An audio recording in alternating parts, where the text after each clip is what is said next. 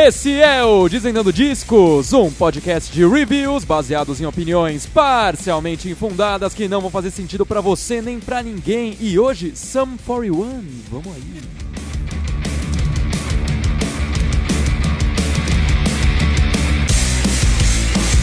Sum 41 é uma daquelas bandas que ao longo da vida eu não dei devida atenção e eu não sei direito o porquê. Talvez tenha relação com o que é de fato a vida, uma série interminável de julgamento e rancor. Ou sei lá, eu estava ocupado assistindo Chaves. De qualquer forma, para fazer esse podcast, eu ouvi a coisa toda e aprendi muito, viu? E eu já posso trazer informação em primeira mão aqui. O nome da banda é Sum 41 e não Sun 41. Ou seja, Sum de soma, não Sun de sol, viu? Já decodifiquei o nome da banda em instantes para vocês.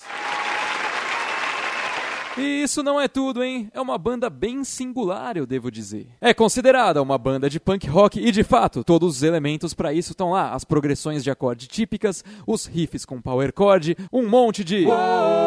E uma bateria frenética. E o Sum 41 de fato leva esse básico até o limite, tanto que em alguns momentos você tá ouvindo um som e fala: "Eu tenho quase certeza que eu já ouvi essa música, só que com o Yellow Card". Mas aí que tá. O Yellow Card nunca tocaria uma música dessas com uma performance tão da hora. Principalmente por parte da bateria e da guitarra. A bateria, além de frenética, como eu já falei, ela é extremamente criativa e especialmente nos primeiros três álbuns. E o guitarrista, então, é uma máquina de riff. Você encontra um riff atrás do outro em várias músicas, seja em qualquer parte dela, ali no meio do verso, numa viradinha, na ponte, no refrão, onde você quiser. E para ter uma ideia melhor do que eu tô falando, eu recomendo que você vá escutar o álbum Does This Look Infected, principalmente nas músicas Hell Song, My Direction is Still Waiting e também o álbum Chuck com as músicas The Bitter End, Open Your Eyes e I'm Not the One. Esses são os dois trabalhos mais interessantes dessa banda. São dois discos onde uma banda de punk tá metendo o pé na sua cara mesmo.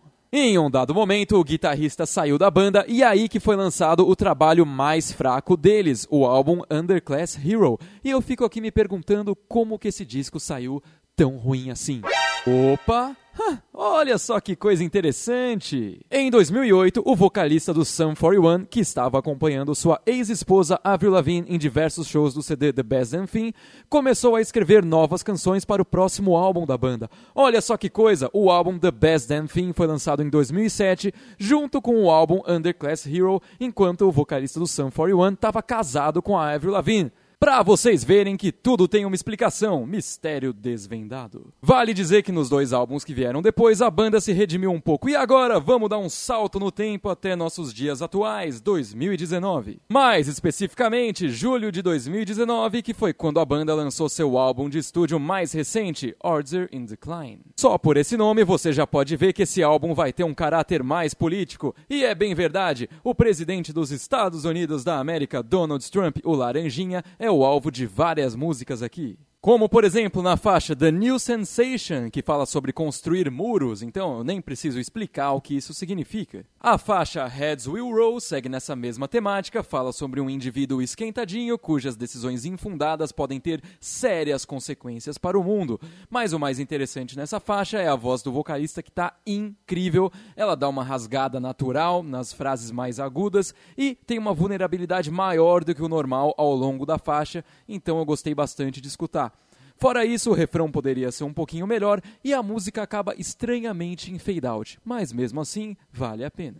Ao longo do disco todo, a gente só tem um ponto realmente baixo, que é a faixa Never There, que o vocalista escreveu pro pai dele. Tudo bem, é uma história pessoal bem sentimental que muita gente pode se identificar, e aí a música vai ficar boa para essas pessoas, mas fora isso, é uma baladinha bem chata, e o próprio vocalista em entrevista disse que não queria fazer essa faixa. Bom, você não tinha a obrigação de fazer, eu não tinha a obrigação de ouvir, é nós. Mas e cadê os riffs de guitarra que eu tanto fiz propaganda? Se é isso que você quer escutar, eu sugiro as duas primeiras faixas do CD que foram as que eu mais gostei, Turning Away e Out for Bloods. Ambas têm aqueles riffs que a gente espera da banda, que são com guitarra abafada, palhetada alternada e sapatada. E dito isso, permitam-me resumir! O Sun 41 continua entregando pra gente as coisas que a gente espera deles, mesmo que não seja com a mesma frequência. Não é toda a música aqui que tem aquela pegada incrível, vai ser cheia de riff ou aquela bateria de derreter a sua face,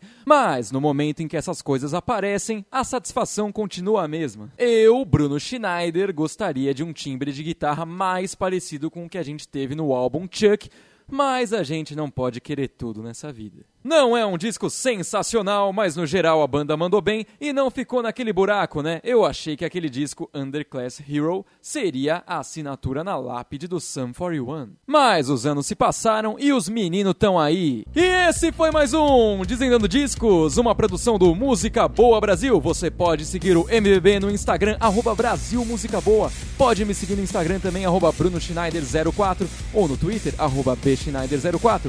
Inscreva-se no Desvendando Discos no Spotify, fique atento aos novos episódios e falou!